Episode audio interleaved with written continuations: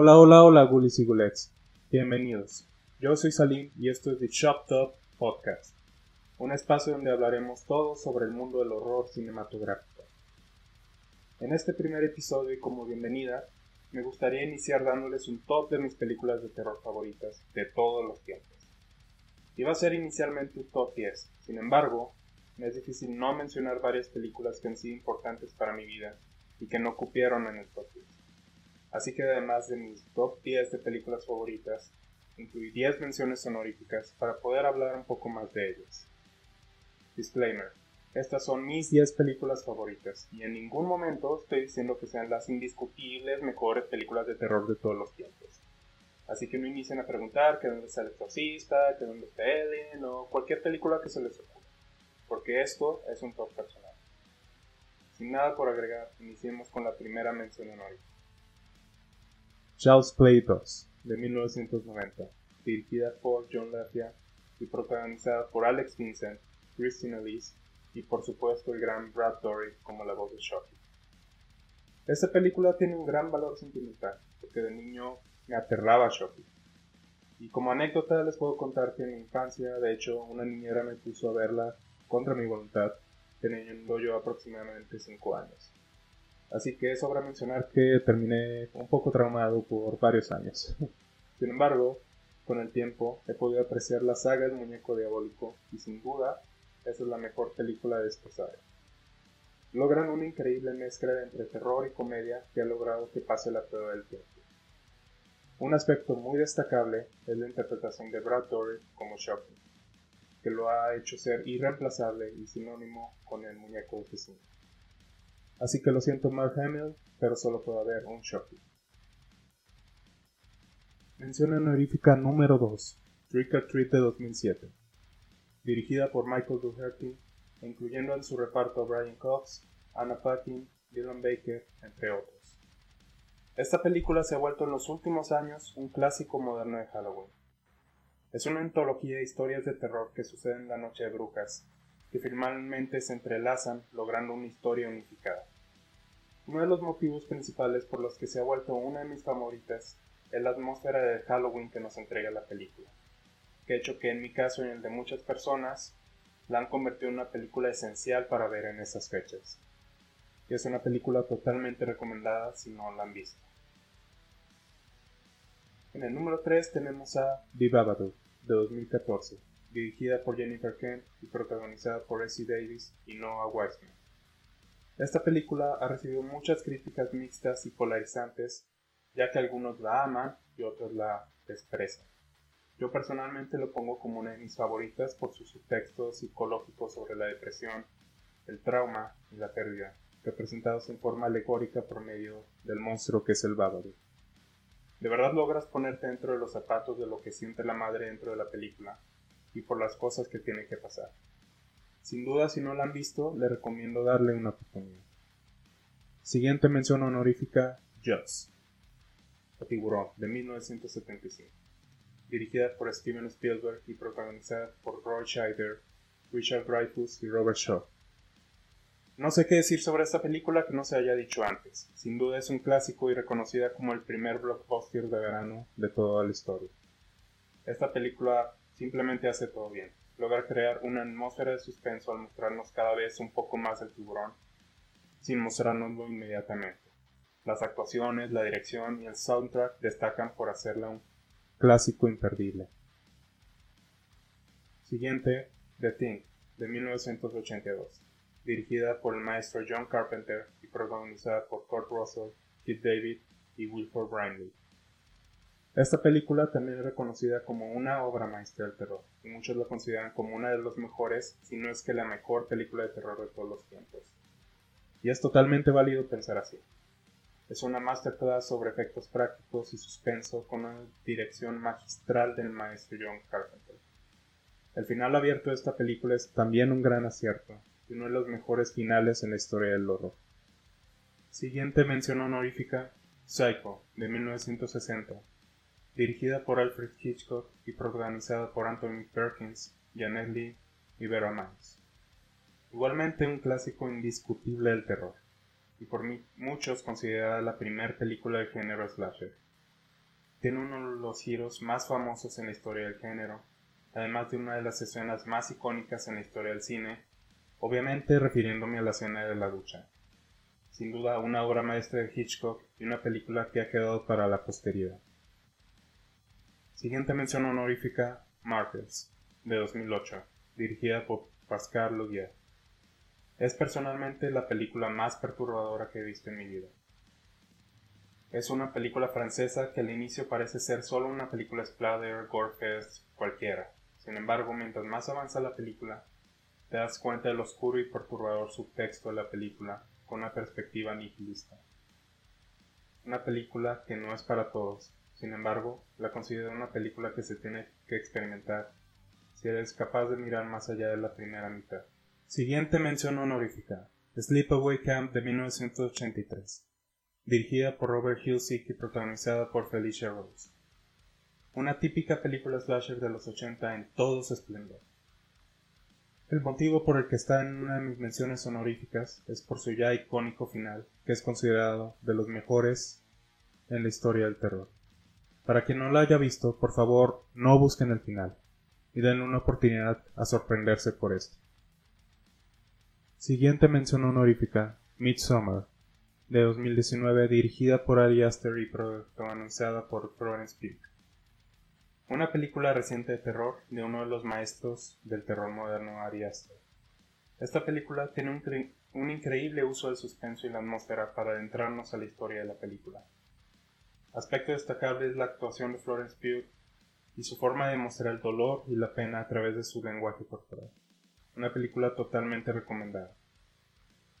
Y por último, Night of the Living Dead, de 1968, dirigida por George A. Romero. El último y no menos importante eslabón de mis menciones honoríficas es esta obra maestra del terror dirigida por el creador del zombie moderno George Romero. La atmósfera, el suspenso y el comentario social hacen de esta película un clásico que ha persistido el paso del tiempo y que sigue vigente hoy en día. Con un presupuesto de algunos miles de dólares, la película logró recaudar millones, siendo también reconocida por este motivo como una de las películas de horror independiente más exitosas. Sin duda una película imperdible. Y ahora sí, avanzamos con el top 10. Número 10. Hellraiser de 1987, dirigida por Clyde Barker y protagonizada por Doug Bradley, Ashley Lawrence, Claire Higgins y Andrew Robinson. Esta película es la obra maestra de Clyde Barker. Frank Cotton adquiere la llamada caja de Le Marchand, una especie de acertijo tridimensional que, según se dice, abre las puertas del infierno y da acceso a placeres altos. Una noche, Frank desentraña la apertura de este, pero en lugar de encontrar los placeres prometidos, encuentra dolor y tortura.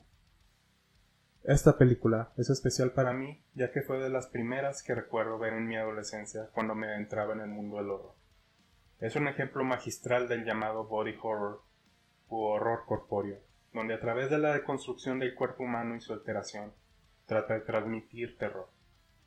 En esta película destaca la aparición de Doug Bradley como Pinhead, que aún no adoptaba el rol de villano slasher que se le reconocería más adelante gracias a las secuelas, pero que desde esta primera película lograba ser una figura sin duda inquietante.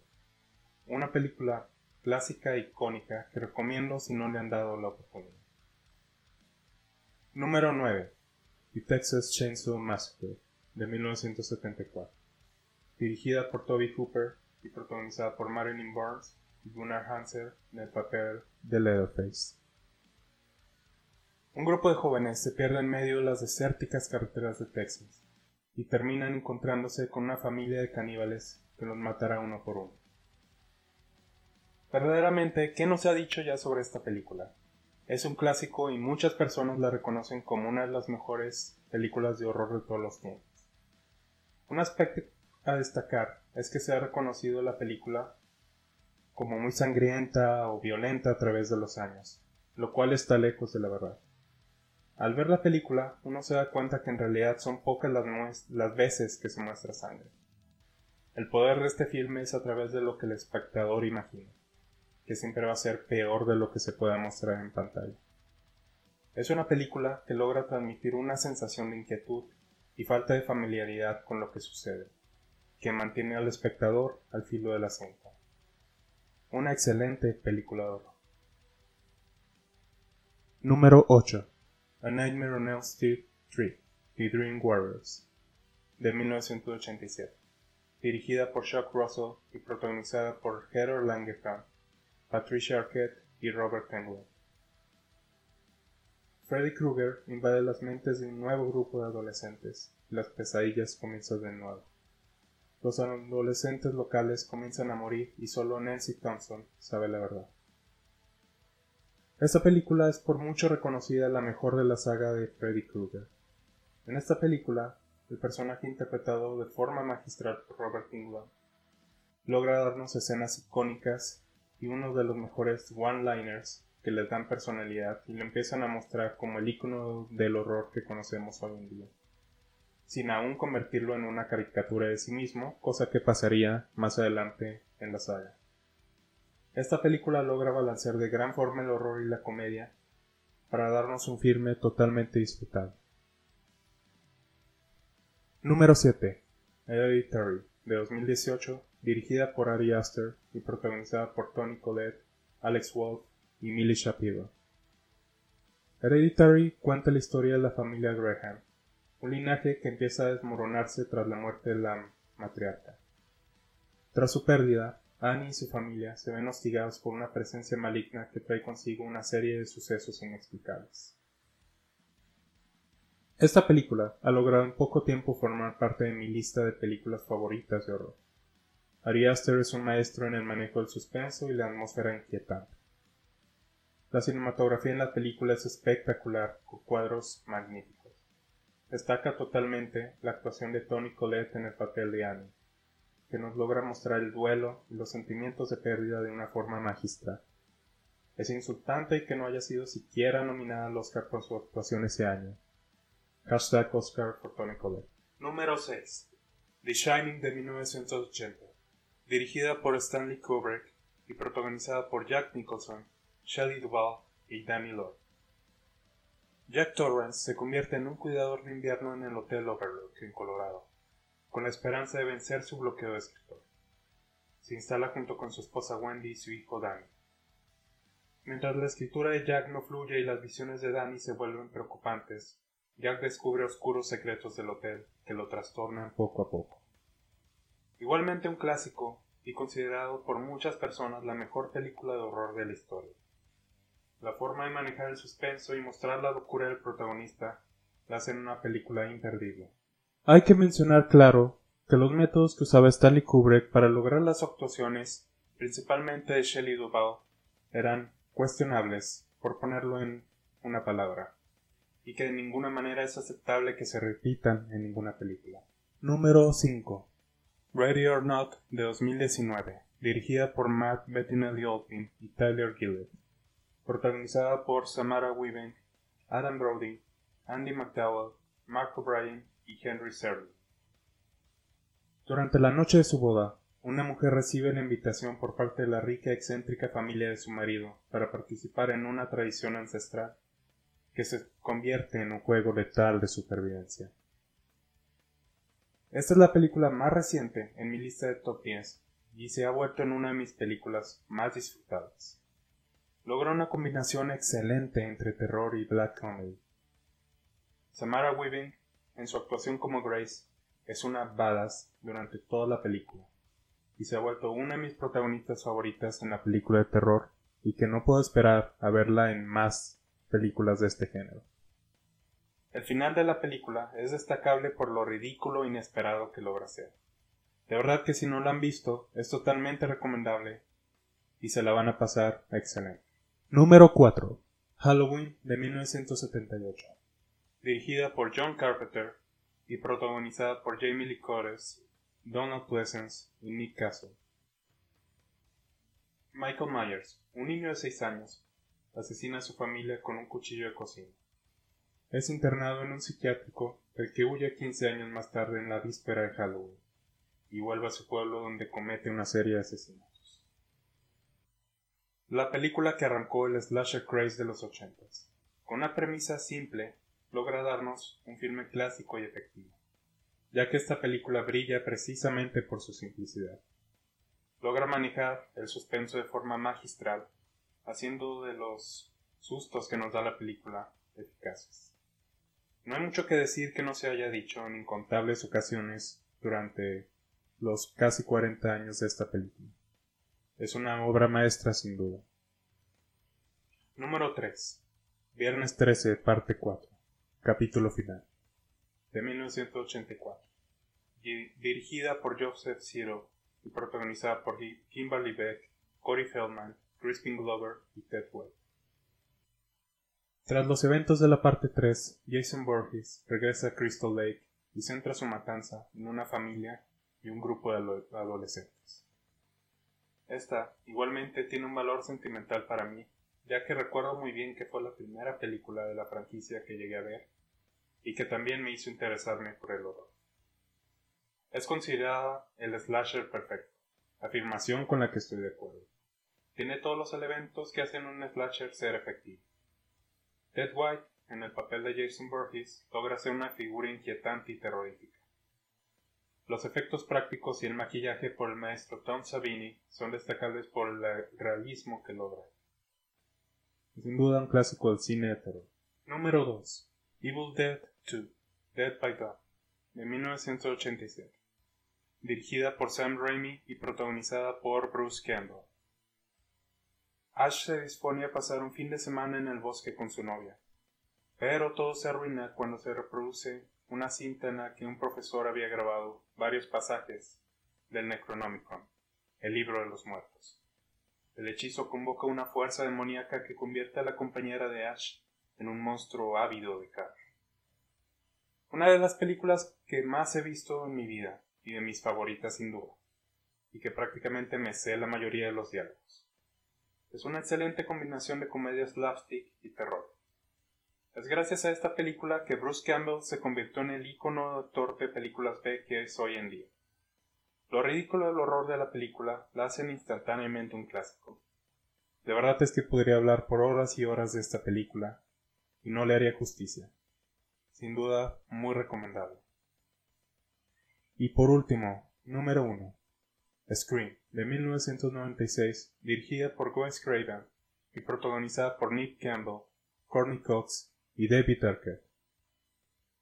La trama de Scream sigue al personaje de Sidney Prescott, un estudiante del pueblo ficticio de Woodsboro, quien se convierte en el blanco de un misterioso asesino enmascarado conocido como Ghostface, mismo asesino responsable de la muerte de su madre, y que amenaza con acabar con ella y sus amigos, siguiendo los clichés y tropos más típicos de las películas de terror.